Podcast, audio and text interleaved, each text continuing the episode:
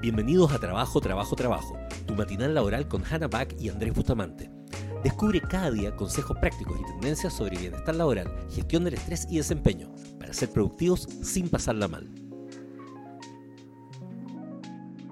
Hello, hello. Hello, hello, buenos días. Buenos días. ¿Cómo Buenos están? días. ¿Cómo estás? Yo estoy bien, estoy, estoy... De nuevo se me olvidó hacer la programación, así que... en fin. Realmente Ah, por- ¿por qué? No sé, fal- falta un SOP para hacer la programación, que, que es como, ¿qué día hago la programación? Y Pero había un SOP, lo hacía los domingos. Sí, pues, pero, pero porque me acordaba el domingo. Este domingo no me acordé y porque no me acordé el domingo, para el Ah, resto de los días. ah, entiendo. Sí, sí, es comprensible. O sea, acordarse, acordarse es algo complejo, de hecho. Claro, porque entonces me acordaba que sí, pero ahora necesito algo como una alarma que me, con un letrero, así como acuérdate que tienes que hacer eso. domingo". Y- Quizás lo más eficiente sea poner una alarma en el calendario. Pero como que no, no, no, no me funciona esa cuestión, como que no, como que no me suena el teléfono, no sé, esa esa configuración rara. Pero necesito No te algo suena el me... teléfono con la alarma. Bueno, hoy, eh, hoy es un día muy especial porque el día de, es el primer día de una serie De tres serie, eh, capítulos. te, de- ¿te refieres al matinal llamado Trabajo, trabajo, trabajo? Algún día voy a poder tolerar el, el incremento de, el, el incremento de volumen. Eh, sí, es como, yeah. Eh, no, lo que pasa es que todos los martes de este matinal, que ya lleva 27 episodios con este, Wow. 27.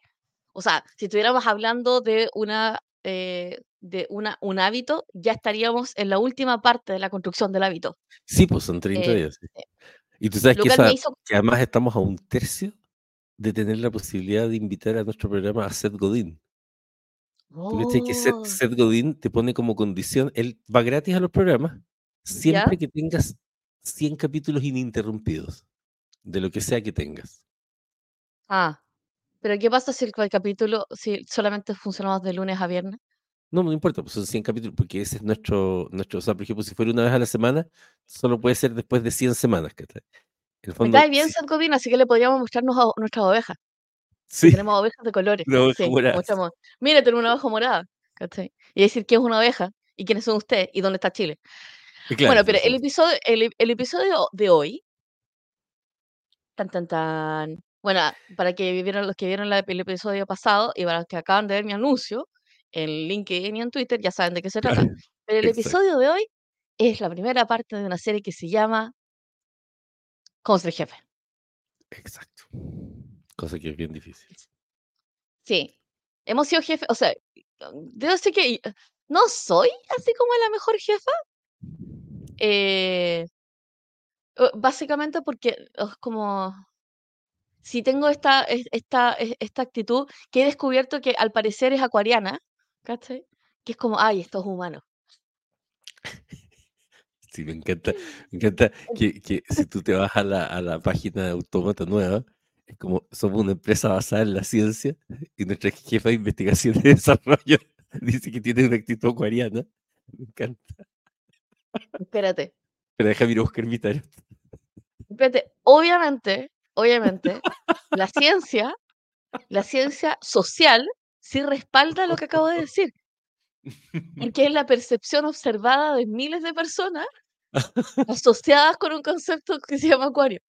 No creo en la, no creo en la astrología, pero sí creo en, la, sí creo en los conceptos sociales. Y claramente, ser, a- ser, a- ser acuariano y por alguna extraña razón decir esta humanidad, ¿cachai? Al No, parecer, sí, is a thing.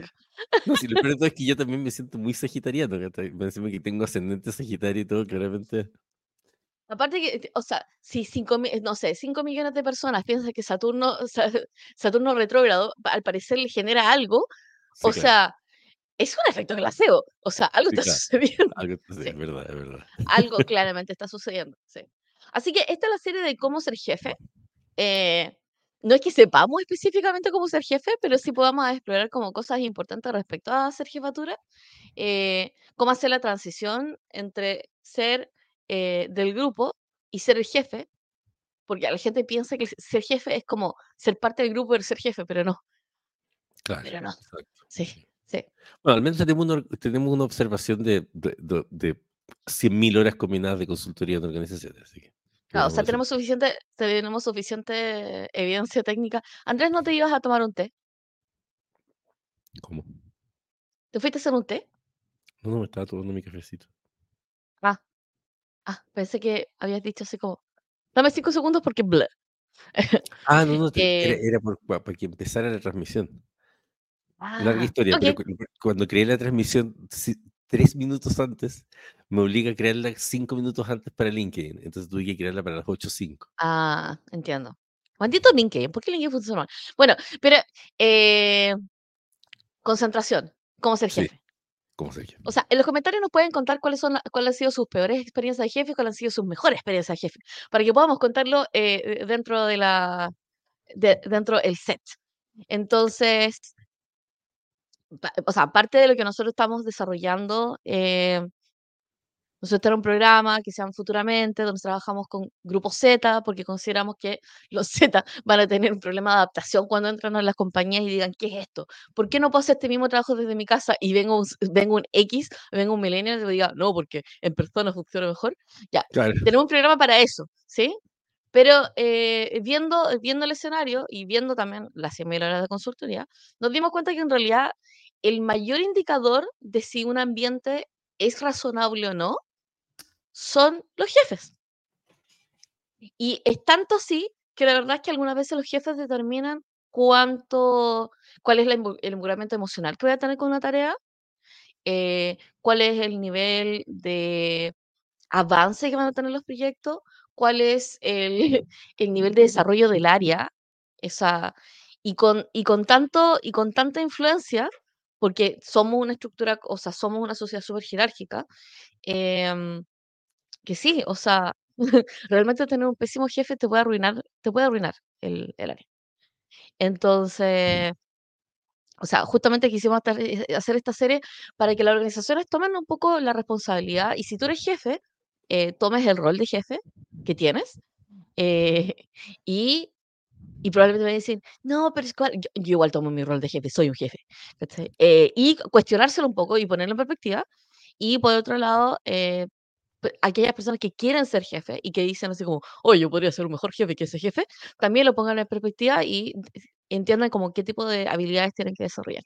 Entonces, Sí, bueno, yo creo que, yo creo que suena muy cool ser jefe, pero no sé, yo siempre lo grafico con mi primera experiencia como gerente general. Corría el año, quién sabe, y yo tenía, eh, debe haber sido, no, no, no me acuerdo siquiera, 2000, 99, no sé, una cosa por el estilo. ah, eh, yo tenía algo así como 22 años o 23 años. eh, un feto, claramente. Claro, ¿cachai? Y de hecho era muy divertido, porque yo estaba en la universidad, o sea, estaba en el último año, me acuerdo que Andrés Pucho era mi profesor, y yo, y yo, lo, yo lo admiraba mucho, era un profe así que era como, era psicólogo, pero había estudiado, ha hecho un MBA, y entonces como que ahí fue que me, me- me interesó el tema de los negocios. Y él dijo, bueno, yo mi primera vez que, la primera vez que fui gerente tenía 24 años. Entonces yo me salió la cosa competitiva y dije, tengo que ser gerente general antes de los 24, po- pa- sola por, por, por, por, por competir con Andrés. Y entonces, a los de haber tenido como 23, era gerente de eh, recursos humanos de una empresa de ingeniería bien conocida. Y de pronto me llaman para ser gerente general de una empresa de tecnología. Así que dije que sí al tiro. Yo creo que la mitad de la, de la motivación era para ganarle a Andrés, ¿cachai? Era como. Y la, y la otra mitad de la motivación era, bueno. Entonces, ya, pues yo todo feliz le voy a decir a mi jefe de la empresa donde era gerente de recursos humanos de que me iba a ir a otra empresa y que ahora iba a ser gerente general. Entonces él me dice, se son- él se sonríe así. Entonces me dice, ah, ¿y te pone feliz ser gerente general? Y yo, claro, porque voy a, ser- voy, voy a ser el, el mandador, ah, como diría el, el hijo, el, nieto de la ley, la, la nieta de la ley. Ahora. Y la mandadora, claro, y ser el mandador. Entonces me sonríe y me dice, mira Andrés, yo quiero que sepas que de todos los glamures y de todas las cosas geniales que puede llegar a significar gerente general, te vas a acordar de mí cuando te des cuenta que dentro de tus preocupaciones principales va a ser si hay confort en el baño. Y yo fue como, ya, es- me quiere puro molestar, ¿cachai? Y aún recuerdo que dos meses después tener un problema con la gente así enojada y toda la cuestión porque no había confort en el baño. Así que no siempre todo es glamour. O sea, yo creo que ser jefe en gran parte es tener, es estar en un ambiente donde eres el usuario de una, of- de una oficina de Sims, ¿cachai? Y Tamagotchis. Y básicamente tienes que estar como consciente de como el signo que tienen arriba de cada uno y consciente también del signo que tú tienes arriba. No sé si alguno de ustedes han jugado Sims, pero es como Sí, más o menos eso. Eh, porque la verdad es que cuando nosotros estamos en una oficina y entramos en modalidad grupo, entramos en modo Sim.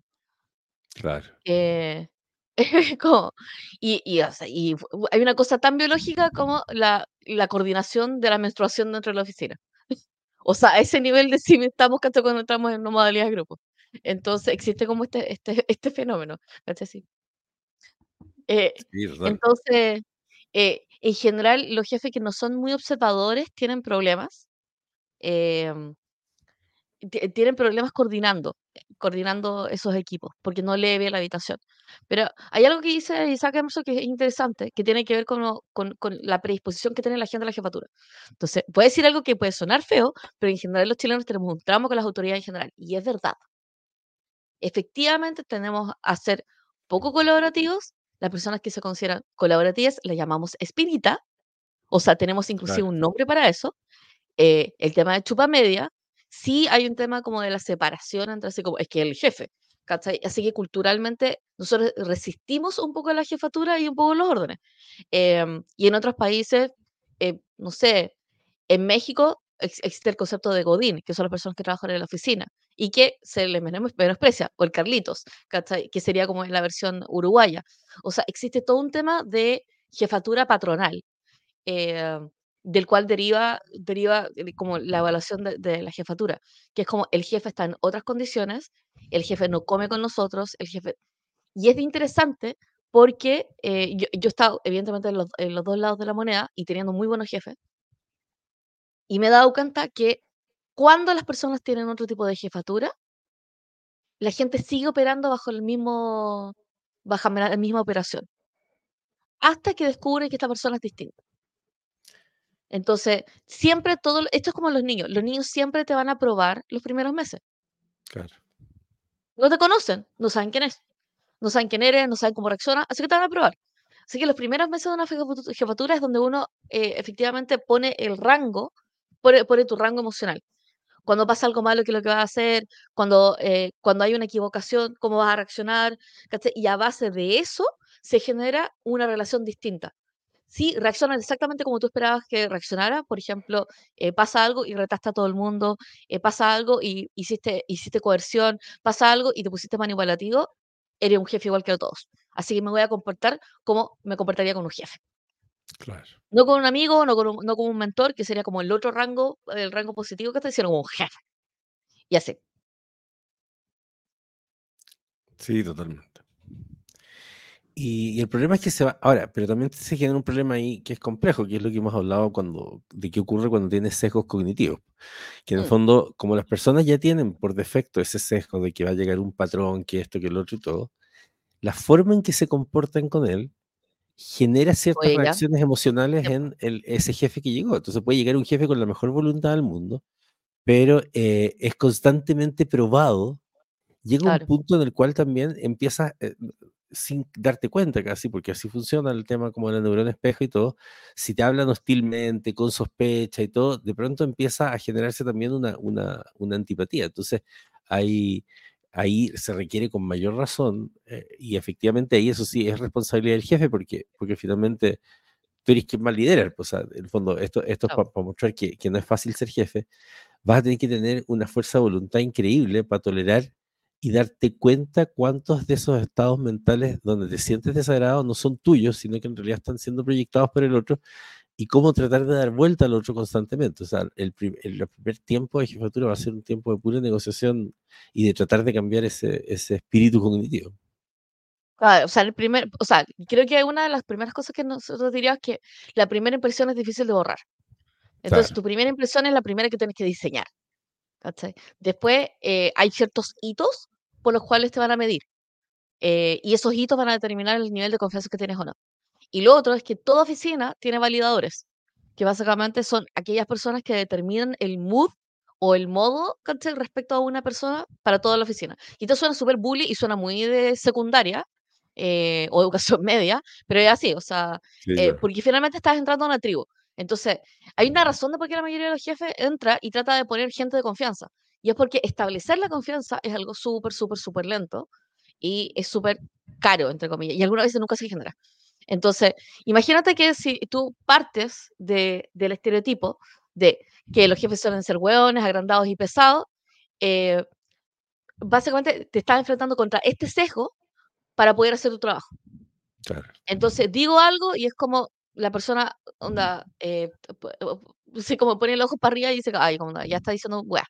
Eh, o que son agrandados, o que son pesados. Pero finalmente, si uno tiene este estereotipo, yo te digo cualquier cosa y la descartas porque es pelotuda. Claro. Digo cualquier cosa de mi experiencia y consideras que en realidad estoy siendo agrandado. O en realidad ya estoy, soy, estoy siendo firme respecto a una acción y me dicen que soy pesado. Entonces... Eso, eso es clave, porque en el fondo no podemos olvidar, yo creo que, creo que una de las cosas que queremos eh, puntualizar nosotros siempre es cómo funciona el cerebro. Y el, lo que se llama el sistema reticular, que es como la, la, activación de aquellas cosas que están en mi mente con mayor facilidad, está dado por esos prejuicios o por esos sesgos. Entonces, como dice Ana, vamos a teñir todo lo que diga y todo lo que haga esa persona de una determinada forma. Que es lo mismo también cuando le pasa al jefe, que cuando lo contratan le dice, oye, va a tener que lidiar con un montón de gente súper floja y no sé qué cosa, y le generan el prejuicio a él, y entonces llega el jefe e interpreta todo lo que le dicen como, oiga jefe, ¿sabe que hoy día necesito salir más temprano? Ah, era verdad que era ah, flojo. Y es como, entonces por eso es muy importante establecer una muy buena comunicación, o sea, ya si, tanto si eres jefe, es como, ¿cuál, ¿qué esperan? Generalmente la primera conversación tiene que ser, ¿qué esperan de mí? ¿Qué, qué, les han contado de mí, no sé qué cosa. Yo les voy a contar lo que me han contado a mí de ustedes, ¿cachai? Eh, y, a lo mejor, si le dijeron que era flojo, a lo mejor, miren, me dijeron esto, pero no sé si será así, o lo que, ahí tendrás que ver, obviamente vas, vas, a ir cachando. Pero es tratar, tratar de generar la primera semana, ojalá, y también las personas que trabajan con el jefe, ser curiosos también, porque hay gente que ve, ve, ve, al jefe, entonces no le habla. A veces, a veces va a decir que no, pero si llega un jefe nuevo, ¿por qué no pedirle una reunión para conversar con él, para saber cómo es? Sin miedo que te digan espinita, porque también, claro, están todos esos miedos estúpidos del, ser espinita, que la cuestión y todo. Francamente, no, no, eso no es un problema. O sea, hay que socializar el jefe. el, el, otro día hice una charla de cómo, de cómo entrenar a tu product owner y la verdad es que independiente, independiente de cuán jefe seas y de cuántos jefes hayas sido, cada vez que uno tiene que ser jefe de un grupo humano nuevo, tiene que hacer un ajuste. Entonces, nosotros veníamos, por ejemplo, de tener una empresa donde básicamente nosotros éramos los controladores intelectuales de la empresa, los cuales básicamente hacíamos nuestras propias reglas y llegamos al Estado. Entonces, es como, para nosotros era impensado no poder hacer algo por el que las reglas te decían que no. Porque normalmente uno dobla las reglas, ¿cachai? Eh, o las interpreta de forma que se puede. Un no no es una respuesta razonable. Un lo voy a ver es una respuesta razonable. Entonces, ese, ese estilo de jefatura que puede ser bien en un lugar, puede ser totalmente contrario en otro lugar. Entonces, eh, cuando yo, siempre me preocupo cuando un jefe llega, un jefe o una jefa llega y es como, lo que pasa es que yo en este otro lugar lo hacía así. Y es el peor comentario que puedes hacer. Sí, claro. O sea, de hecho, conocíamos a un señor que le decían como el señor Arauco. ¿Cachai? Porque siempre salía con ese comentario. Lo que pasa es que yo en Arauco, y es como, ya no estás en Arauco, no están las condiciones de Arauco, no, somos, no tenemos las mismas capacidades de Arauco, no tenemos los mismos presupuestos que Arauco, no vendemos lo mismo que Arauco, o sea... De hecho, si la empresa anterior era una empresa más grande, es peor todavía, porque además es como que miren menos a la otra. Exactamente. Y, y, y, y, claro, o sea, hay, hay, como ciertas, hay como ciertas cosas que uno reconoce y me encantan los comentarios de, Isaac.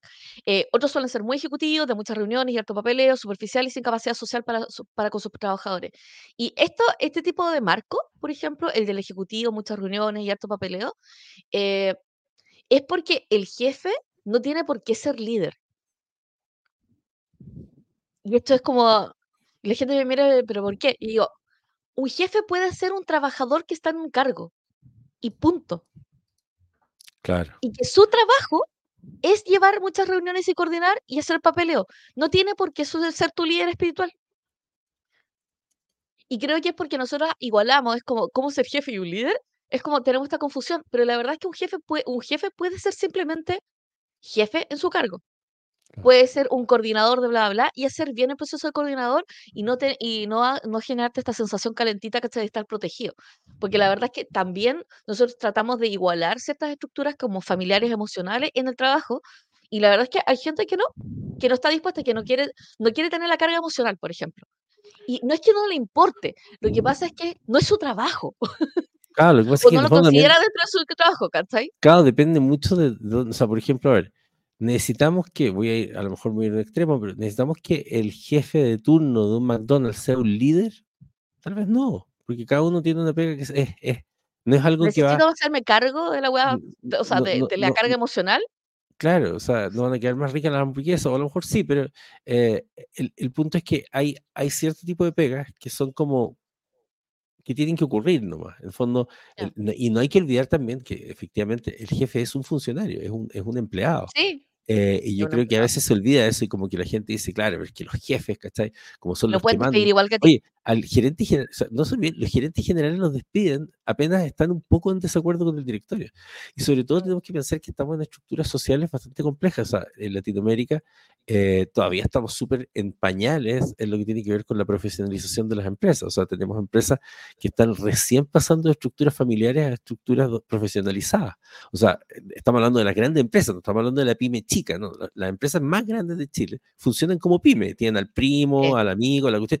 Y entonces, generalmente, estas jefaturas, la, primer- la primera línea de jefatura, a veces son gente de la familia, de los colegios, lo que sea, y no necesariamente son las, la- pero igual, cuando no son de la familia, los despiden. O sea, entonces, al, al, al final del día es como, tenéis que, hay, hay como una cierta lógica de, bueno, también es un funcionario, también es un empleado, eh, ¿cómo trabajamos con eso? ¿Cachai? Como tampoco endiosar esa figura o, o también asumir de que, de que, pucha, se la sabe toda, o- como que ninguno de los extremos, o sea, no. Claro, o sea, eh, finalmente, finalmente lo que uno sí espera de la jefatura, y estos son como el diseño de jefatura, porque uno tiene que diseñar las jefaturas de la organización, es que la pregunta es como, ¿quién necesita, quién necesita gestión? Eh, ¿quién necesita gestión y coordinación? Eso es lo que hace tu jefatura. Entonces, ¿cuál es el nivel de decisión que tiene que tomar tu jefatura para poder coordinar los trabajos? Y si esa, o sea, y esa gestión y esa coordinación y esa definición viene de arriba o no. Entonces, dependiendo de eso, es un diseño de la jefatura que necesita. Entonces, eh, ¿dónde vemos problemas con la jefatura? Vamos a ver problemas con la jefatura cuando la jefatura siente que su área su, su área y su equipo, versus Claro. entender que toda la organización es su compañía. Y en general esto es como muy, estos son mis pollos, este es mi equipo, no, yo lo voy a hablar con mi equipo y entran en una modalidad, en una modalidad muy tóxica de jefatura. Eh, es como defensiva, inclusive cuando en realidad el equipo, o sea, el equipo es parte de una compañía. Si nosotros no logramos hacer como esa cultura, esa culturación de que somos parte de toda una misma compañía, vamos a tener las peleas estúpidas entre eh, ventas y marketing, eh, ventas Que y operación. ocurren siempre. Típico ocurre. Y eso es por un error de la jefatura de cómo se expresa su jefatura. O sea, es Y como, lo peor de todo es que lo hacen como con la buena intención, como que de, de de- crear- claro, exacto, exacto, creo esta cultura de papá y cuestión. empáticos. Exacto, y lo único que logra es separación total. Entonces, eh, eh, el, el- en fondo, haces que tú haces que la organización sea peor. Sí. O sea, en tu tú, miedo de lo tener que- que, sí. que- que lidiar con el resto. Lo que uno necesita de un jefe es que el jefe sea, o sea, uno, evidentemente hay temas como de hábitos. Entonces, por ejemplo, el hábito de, eh, de reclamar en privado, eh, reclamar en privado aquellas cosas que son de asuntos de- del equipo. El equipo puede hablar de, por ejemplo, yo no voy a retar a una persona en público eh, y no voy a, o sea, y no voy a generar escándalos en público. Eso sí es una regla así como, por lo menos en Latinoamérica. Eh, en Corea sí tiran cosas. Eh, pero, pero ante esa regla de no liar las cosas en público, eso no significa que los voy a, o sea, que voy a defender lo indefendible. Y eso es algo que nos ha ocurrido. Es como, lo que pasa es que el equipo bla, bla, bla, deja de poner excusas. O sea, de hecho, deja de poner excusas de tu equipo para ponerte excusas a ti mismo. Claro. Como, hazte cargo. Y es, un- es una actitud extremadamente paternalista, lo cual, o sea, lo cual no viene al caso, que es como, no, es que mis pollos, como que decía Claro. "da- mis pollos, mi equipo, onda, y es como, no, o sea, son tus pares, son tus colegas, el, el, el equipo con el que trabajas, es la persona que tienes a cargo. No generes este ambiente de mi equipo versus los otros. Eh, y Además, hay que tener mucho cuidado con el tema de la épica, ¿cachai? Porque existe como esta épica, esta épica de nosotros versus el mundo, que tampoco funciona. Nosotros como jefes es nuestra obligación liderar para la integración de los equipos. La integración entre ellos, la integración consigo mismos y la integración con el resto de, de los equipos y el resto de la compañía. E idealmente la integración co- de nuestro equipo con los intereses de nuestros clientes. Porque si no tenemos eso, nos vamos a estar defendiendo cosas estúpidas en, en 3, 2, 1.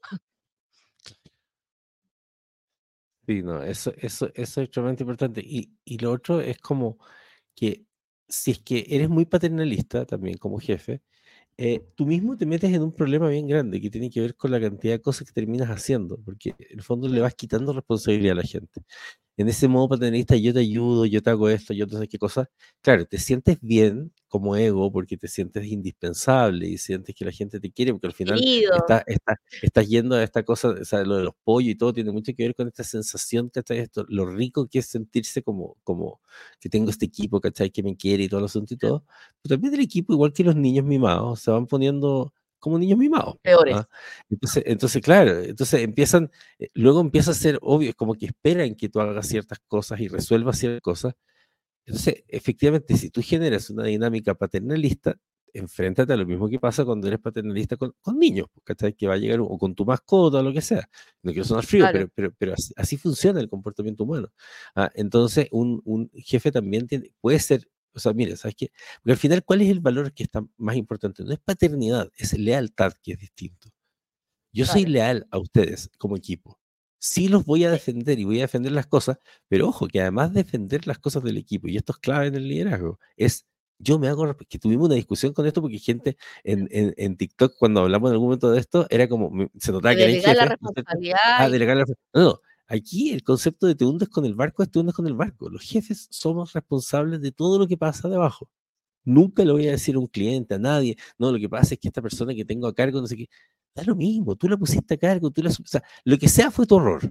O sea, el jefe sí. carga con todo. Y eso es, me parece que una cuestión básica de honor, de decencia y razonabilidad. sí.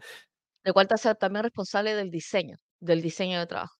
Y yo creo que hay Claro, dos cosas que, un, o sea, hay como tres cosas que considero súper importantes. Primero, un jefe es un funcionario como cualquier otro dentro de una organización, a menos de que seas hijo del dueño. Ahí sí cambia, ¿cachai?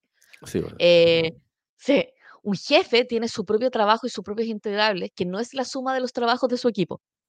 no. Y esta es una discusión que hemos tenido un montón de veces. Es como, ¿tú qué es lo, qué es lo que haces? No, lo que pasa es que yo superviso, no, no. No, pero ¿qué es lo que haces? ¿Cuál es, cuál es tu entregable? O sea, ¿qué es lo que realmente es eso? Porque si no, la gente va, va a cuestionar, va a preguntarse qué es lo que diablos hace y tú te vas a poner nervioso y va a empezar a hacer estupideces. y, eh, y, y- y en la tercera es como, tienes, estás a cargo del diseño de tu equipo con la integración de tu equipo en, en el resto de, cómo se conecta tu equipo. Entonces, nosotros sí hemos visto eh, jefaturas que son las que generan este tono. O sea, primero, tratan a su gente como sus pollos, se dedican a contratar pollos, básicamente no son capaces de poder delegar, porque evidentemente contratan a puros pollos, así que no le de- delegan nada a los pollos, bueno, y después, y después básicamente generan conflictos contra los otros equipos para poder defender a sus otros pollos. terrible. Y, y- o sea, y, y- y la verdad es que es, es una mala combinación y hemos visto este ciclo varias veces. O sea, en sector privado, sector público. Y estos son los tipos de liderazgos que uno dice, ¿sabes qué? Va a, gener- va a generarse un problema. Porque voy a dejar de, por ejemplo, puede ser que, la- puede ser que tu jefe haya dicho una estupidez o haya decidido una estupidez, pero por lealtad no sea capaz de poder hacer la corrección. ¿Y dónde notamos el problema? Cuando se, se incorpora una nueva persona que no está dentro de la modalidad de la tribu, de este es nuestro, este es nuestro papá pollo, ¿cachai? O mamá pollo, y nosotros, eh, y, y nosotros somos pollitos, ¿cachai? Que empieza a cuestionar y que a la caga. O sea, se destruye toda la dinámica del equipo. Y eso lo hemos visto bien seguido. Es como ya, pero no lo encuentro tan genial, bla, bla, bla, ya que se cuestiona, y esto es como típico como el hijo chico, el tercer hijo que cuestiona todo, ya, esto es lo mismo. Entra una nueva persona que no está dentro de la dinámica y esa dinámica se destruye, la otra persona se cuestiona la vida, después eh, hay favoritismo y después del favoritismo hay problemas de discriminación y después de los problemas de discriminación básicamente este equipo pasa a ser una familia, literalmente con una familia y no como un equipo de trabajo que hace cosas. O sea, eh, e, es, un, es, un, pésimo. Sí. Sí. Oye, Andrés, ¿Mm? adivina, adivina qué es. Chan, chan, chan. Adivino. Sí, es la hora que veas tu Telegram. Es la hora que nos dice, eh, yo tuve una conversación con mi equipo antes de partir el proyecto, nos ayudó muchísimo, aclaró un montón de dudas y quedamos todos más tranquilos. Tú eres la que si el teléfono lo había visto hace siglos, si no, no habrías tenido el link. Me imagino Ah. que, que sea a lo que te refieres, pero claro, como eso ya, ya me parece. Sí. Ahora, Ah, ahora la pregunta. ¿Mm? claro, ahora la pregunta es si, ya, imagínate que quieres ser líder.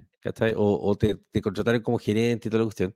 Claro, entender todas estas cosas que estamos diciendo no es fácil, porque sobre todo además, porque ahora tenéis un, un desafío nuevo también, que tenéis que entender cómo funcionan la generación Z, Mm. Y, y, también, el, por ejemplo, el tema de, de- la transformación digital generalmente tiende a ocurrir mal porque los líderes no entienden de tecnología o no entienden, ¿no es cierto?, qué sé yo, inteligencia artificial y todas esas cuestiones, que, que en el fondo asumen que hay alguien que lo va a saber. Y, es, y creo Sí, que en ese sentido alguien. también parte importante del liderazgo es tener claro las cosas como del futuro, ¿cachai? O sea, si es que yo quiero Sí. que el futuro llegue a mi organización y yo no lo entiendo y asumo que alguien de tecnología me lo va a resolver.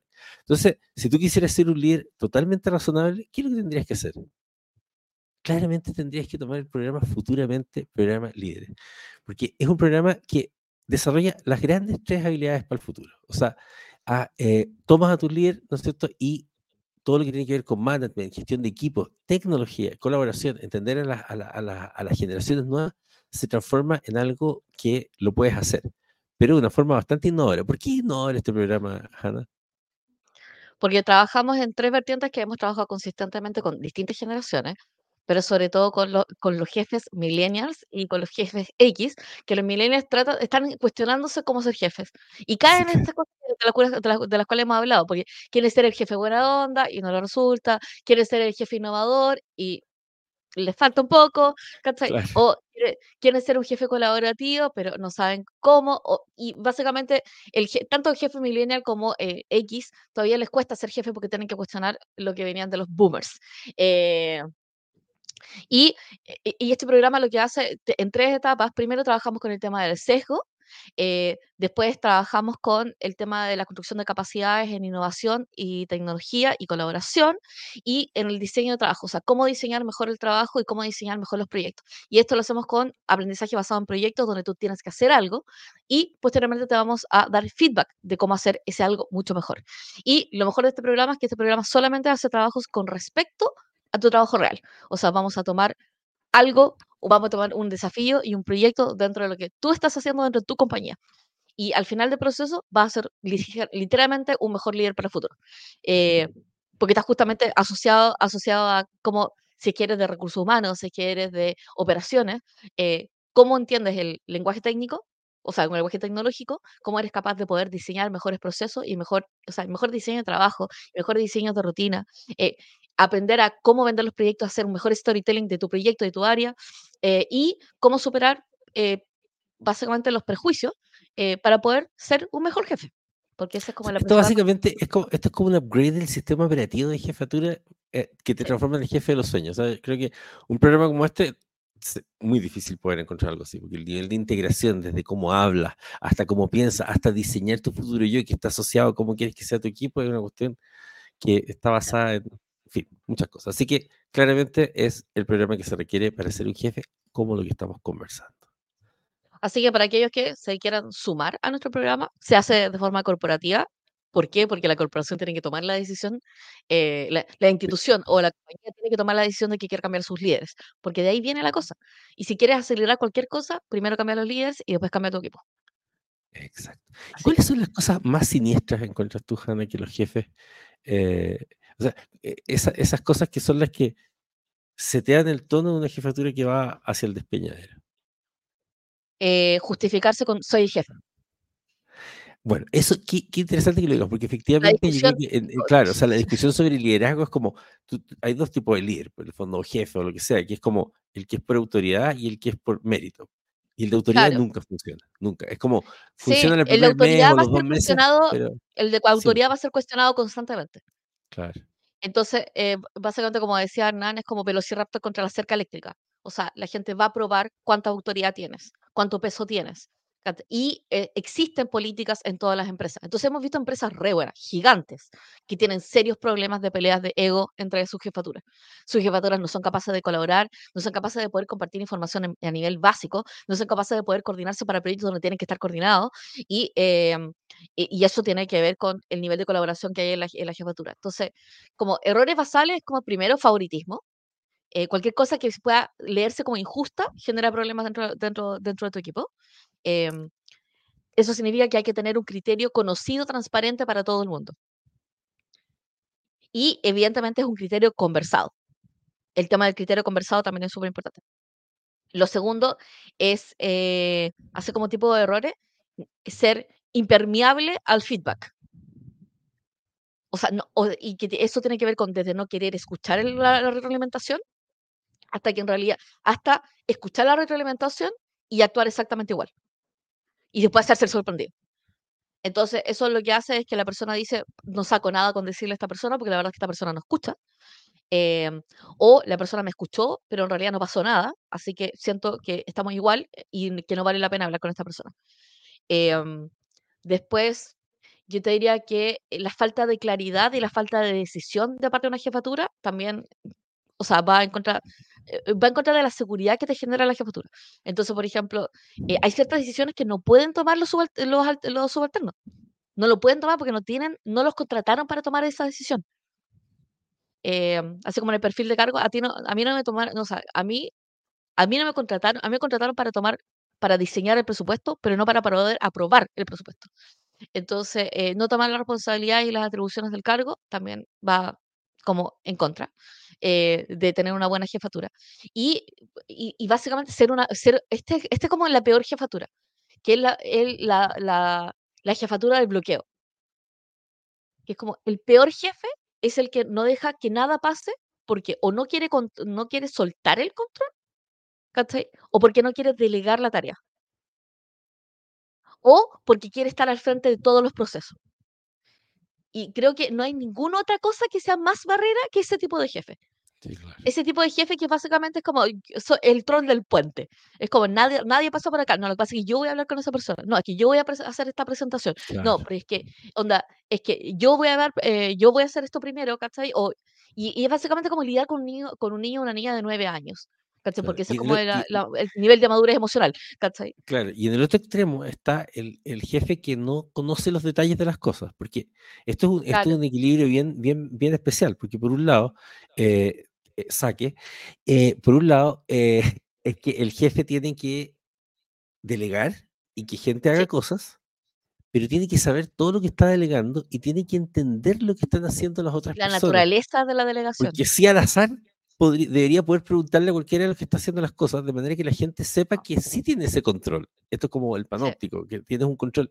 Porque, porque también el jefe que dice, no, es que yo estoy muy, muy, eh, muy ocupado, tengo demasiadas cosas que hacer para eso, eh, por eso no lo pude ver. No, la verdad es que el jefe no puede estar muy ocupado. El jefe tiene que tener esa capacidad de, de- de- de hacer seguimiento, de, de- tener la película completa de todo lo que está pasando. Entonces, alguien me dice, pero es que eso es claro. súper estresante. Bueno, no seas jefe entonces. Es como que no, no hay que olvidarse que No, ser jefe tiene, tiene, tiene más sueldo, pero también tiene, o sea, por eso tiene más sueldo.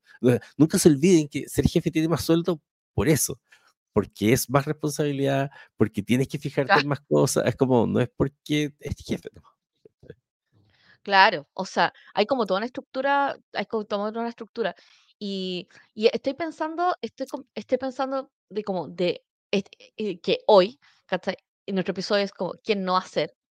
eh, y es como, o sea, estoy pensando así como ya de las cosas que a mí me carga, que es como que me envíen un requerimiento que todavía no está listo como requerimiento. Oh, ¿cachai? Que básicamente es una entidad del caos. Hola, soy un agente del caos y te voy a mandar algo que no está listo. claro. Em, y que no, no, no solamente no está listo, no lo tienes pensado. Me lo estás comunicando porque te lo quieres sacar de la cabeza y lo quieres tirar como una pelota caliente. Eh, y eso como, uh, sí. Sí, claro.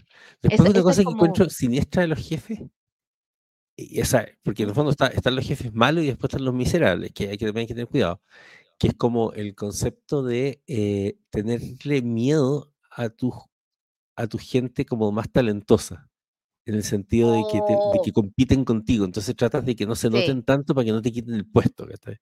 O sea, si Sí. eres un jefe inseguro, en el fondo, eso se va a notar a la legua, entonces va a generar inseguridad en todo el mundo y es como, ah, al final todo el mundo va a estar diciendo, ah, pues este, a tal le quiere serruchar el piso y todas esas cuestiones, ocurren a nadie que sea un buen jefe, la gente rumorea de que le quieren serruchar el piso. Solamente cuando se ve débil y se ve así como envidioso y todo es que se nota, entonces son cuestiones que no pueden ocurrir. De hecho, la envidia la envidia del jefe a su gente anda a verte, porque vaya a generar problemas. Y bueno, y a los Lo otros jefes también, porque es lo que qué qué es lo que pasa cuando cuando en el fondo protegen a su equipo, pero bajo la lógica de que los otros jefes son más déspotas o son comparándose con los otros autocomparándose con los otros jefes también Sí. fatal.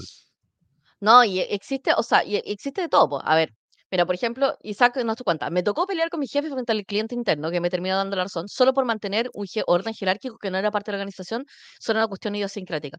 Bueno, el tema de el que porque soy jefe, y es que soy el jefe, ¿cachai? No es una justificación razonable en ninguna organización con adultos. O sea, no lo es. Eh, y si llegaste a una pelea donde tu último argumento es es que yo soy el jefe, quizá, eh, tienes que ir a buscar nuevos argumentos. Claro. Ahora, en general, yo recomiendo que seas jefe o no seas jefe, no importa cuánto te moleste, no importa cuánta razón crees que tengas, no pelees frente al cliente, nunca. Eso. O sea, aunque Sí. el jefe haya sido en ese caso Sí. el que el que el que se Sí. des de se desatinó y todo, igual, eh, es preferible en dejarlo casa. para después. Claro, porque si no La pelea en casa, porque de hecho la gen sí, no, y la Y gente, perder al cliente gente los perjudica a todos. Sí, sí, de todas maneras. Aparte que siempre es política, yo creo que no yo yo creo que hay una hay una cosa, hay gente que sube a ser jefatura por sus capacidades técnicas, que esto es como cuando conviertes a tu mejor vendedor en un gerente, y la verdad es que se les olvida que ser jefe es parte de lidiar con los egos de todo el mundo. Entonces, es un cargo técnico político. Sí. Y es y yo te diría que es un cargo más político que técnico, porque la verdad es que para lograr que sucedan las cosas, por alguna razón, tienes que estar convenciendo a la gente que las haga. Eh, Sí. sí. Y uno puede tomar distintos roles. Entonces, por ejemplo, ya, Hernán dice: "Yo trato de ser el troll que abre los caminos a la mala". Y es como, ya, pero ¿dónde te deja parado? Nuevamente, es un cargo político, ¿cachai? Es como esa hay que tener mucho cuidado con la épica que nosotros llevamos como jefatura. Porque nosotros nos podemos convencer a nosotros mismos de que estamos llevando una jefatura que es muy positiva y que en realidad, eh, no. Entonces, siempre vamos a medir nuestra jefatura por la calidad de nuestros entregables. ¿Estamos entregando bien?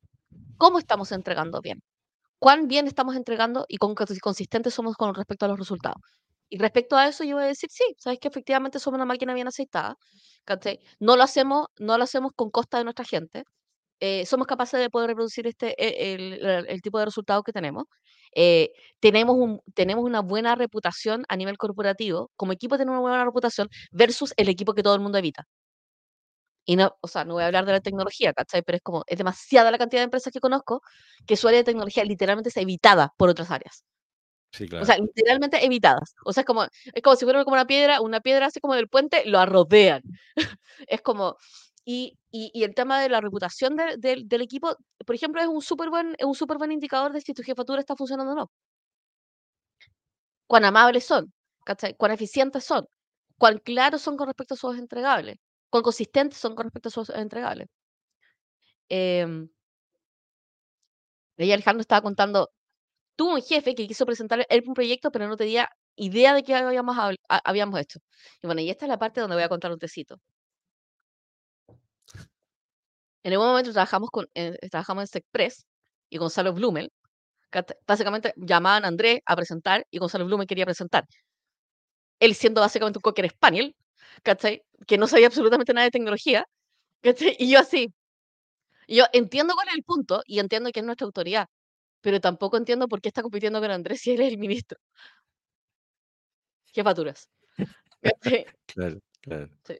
Sí, bueno, y ahí, y ahí ocurre Pero otra, otra, otra, otra variable que, que eso también no, es, es- es eso no entender cuál es, cuál es tu pelea, ¿cachai?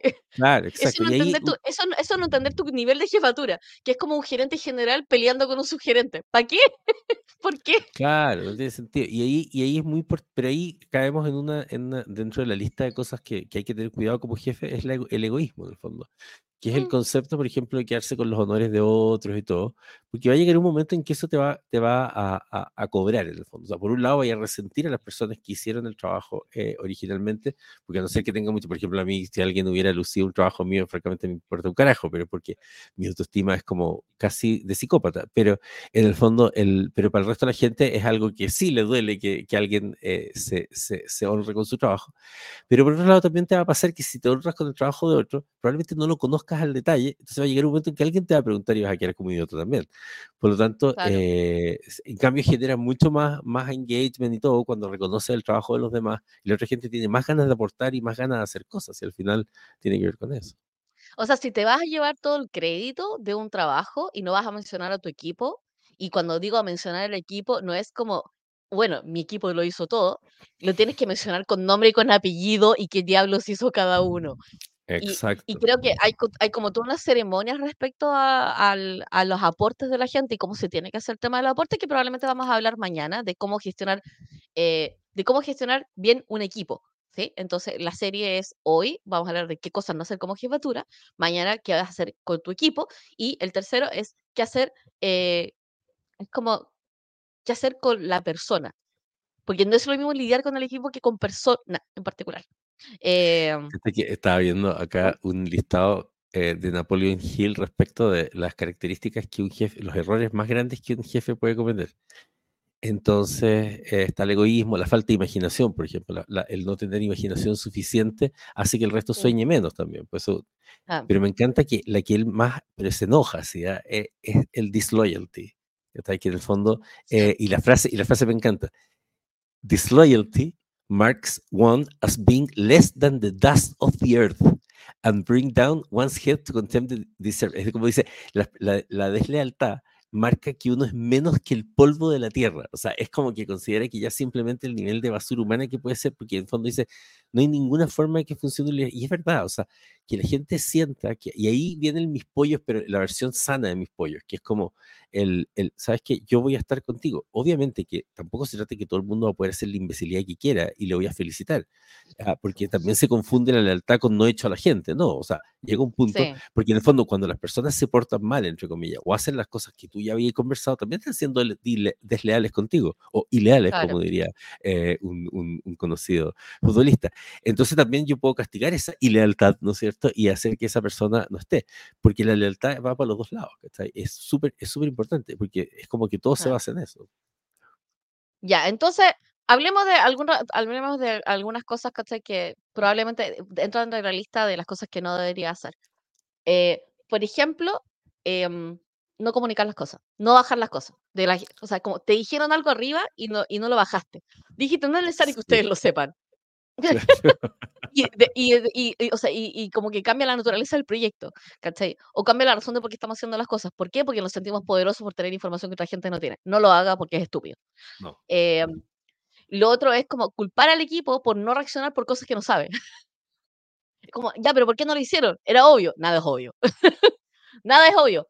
Todo tiene que comunicarse por escrito, por escrito, porque una conversación a la pasada no funciona. Porque una pasada por WhatsApp no funciona. Comunicarse por WhatsApp no es razonable. Eh, sí, uno puede reaccionar por WhatsApp, pero no puede comunicar por WhatsApp. Esa es como la, e- esa es como la diferencia. Eh, y si hay un cambio de prioridades, se tiene que decir a tiempo. Pero lo más importante es que no le pases a tu equipo una pelota que todavía no es una pelota. O sea, porque todavía no es una pelota. O sea, todavía no está, todavía no tenemos, o sea, todavía no tenemos la capacidad de poder responder los detalles de la pelota. No sabemos en qué vamos a jugar, no sabemos cuándo, a cuándo vamos a jugar, no sabemos cuántos ju- jugadores necesitamos. Entonces no sabemos nada. Entonces, ¿para qué vas a comunicar esas cosas? Eh, pero si ya tiene forma la pelota, lo puedes comunicar. Lo otro es que eh, tengo que estar disponible. Y esto como, estas son las jefaturas que a mí me cargan. Que es como, digo algo y después me escapo. O digo algo y digo, ya, pero este es tu trabajo. Y me pongo así como apego, apego evitativo, porque estoy demasiado Claro. nervioso porque no me quiero hacer responsable de, de la tarea y por ende no te quiero ver y me escapo, ya, es un pésimo, es un pésimo signo de jefatura. Usted no lo haga. Eh, eh, lo otro es que cualquier cambio en el equipo se tiene que hablar con el equipo. Y la verdad es que es como personas que se van, personas que se integran, eh, es como lo peor que podemos hacer es contratar a una persona, un, subgerente y la verdad es que no a tener la conversación, vamos a tener un nuevo gerente, qué tipo de cosas va a hacer esa persona, la verdad.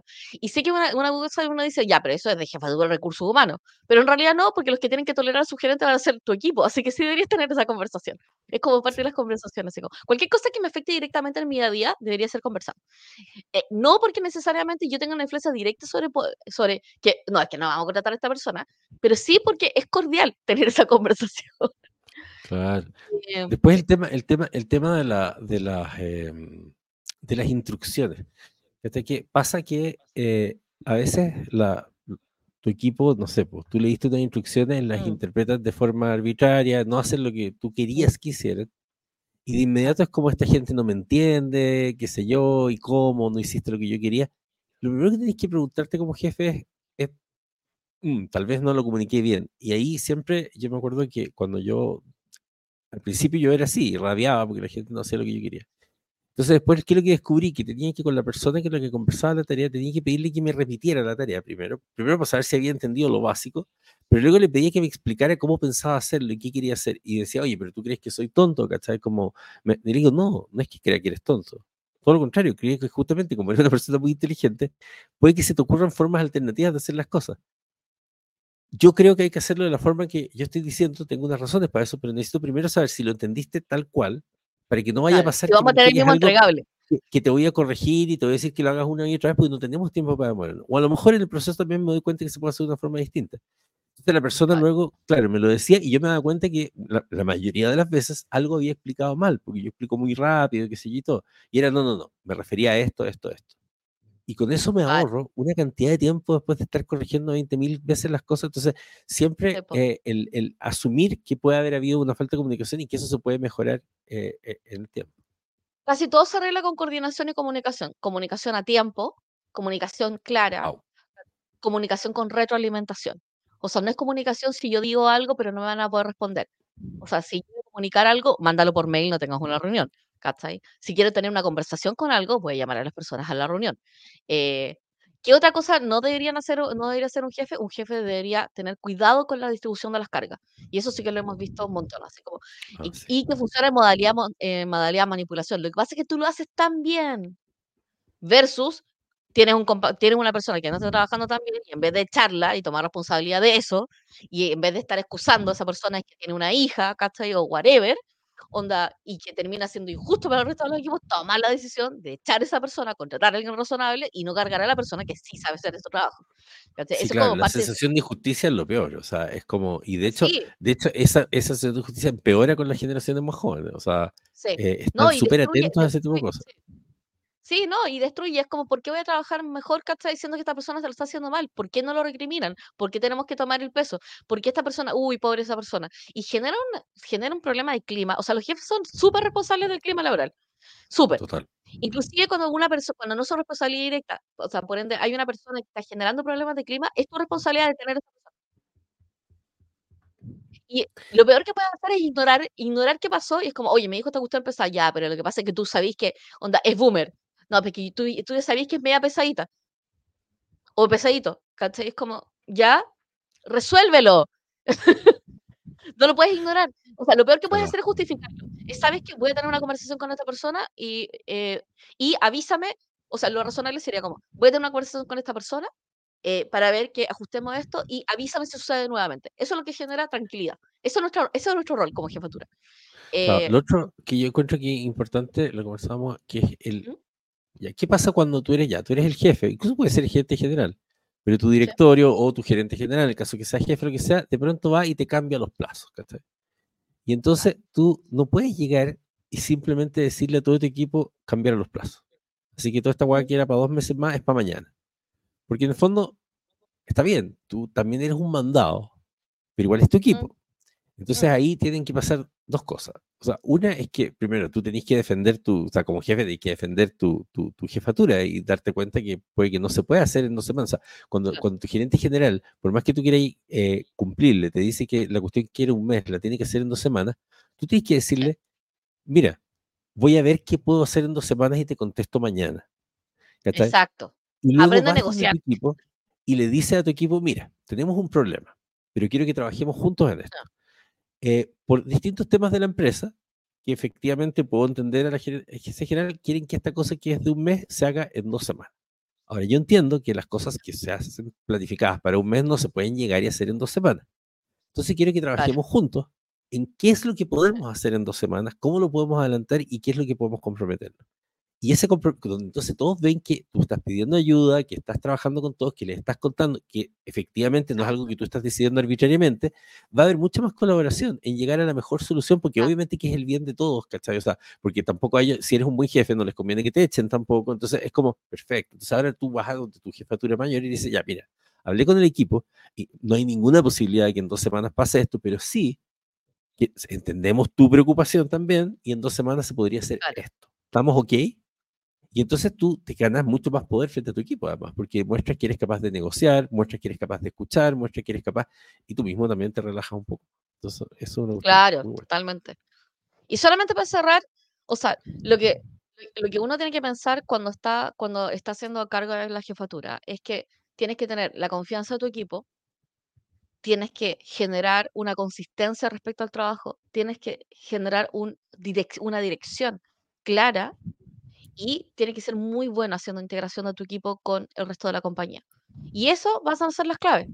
Eh, no hay una fórmula, no hay una fórmula exacta para poder ser jefe, porque la verdad es que no es lo mismo ser jefe en un CEFAM que en una oficina de tecnología. Son características, son el trabajo, el- la naturaleza del trabajo es distinta, pero sí definitivamente hay un piso que se construye en una jefatura que es capaz de poder escuchar, capaz de accionar y capaz de direccionar. Así que les agradecemos mucho por acompañarnos. Se, se nos, se nos voló, se nos voló este episodio. Sí. Absolutamente, sí. Bueno, lo bueno es que Sí. son tres episodios de liderazgo, así que. Así que son tres episodios de Así que liderazgo. mañana, mañana, mañana- o sea, a- a- toda la gente que conozcan que sea jefe, recomiéndenle ¿Mm? ver esto o le manden después el, el- el episodio vía podcast. Ah, porque acuérdense que estamos en Apple, estamos en Google, estamos en Amazon Podcast, en todas las plataformas de podcast que se le ocurra y en YouTube, por supuesto. Así que mándenle este, este episodio a jefes y díganle que vean el resto porque vamos a, a meternos profundamente en este tema que es muy importante. ¿no? Sí, porque tú como jefe llevas el pandero. Así que muchísimas, muchísimas gracias y unas saludos a Fabián, a Hernán, a Isaac y a todos los que nos están acompañando. Y muchas gracias por acompañarnos. Y nos vemos mañanita, mañanita a las 8 de la mañana, como siempre. Saque, Adiós. ¿Qué saque? ¿Por qué decimos saque? saque, saque, saque. Eh.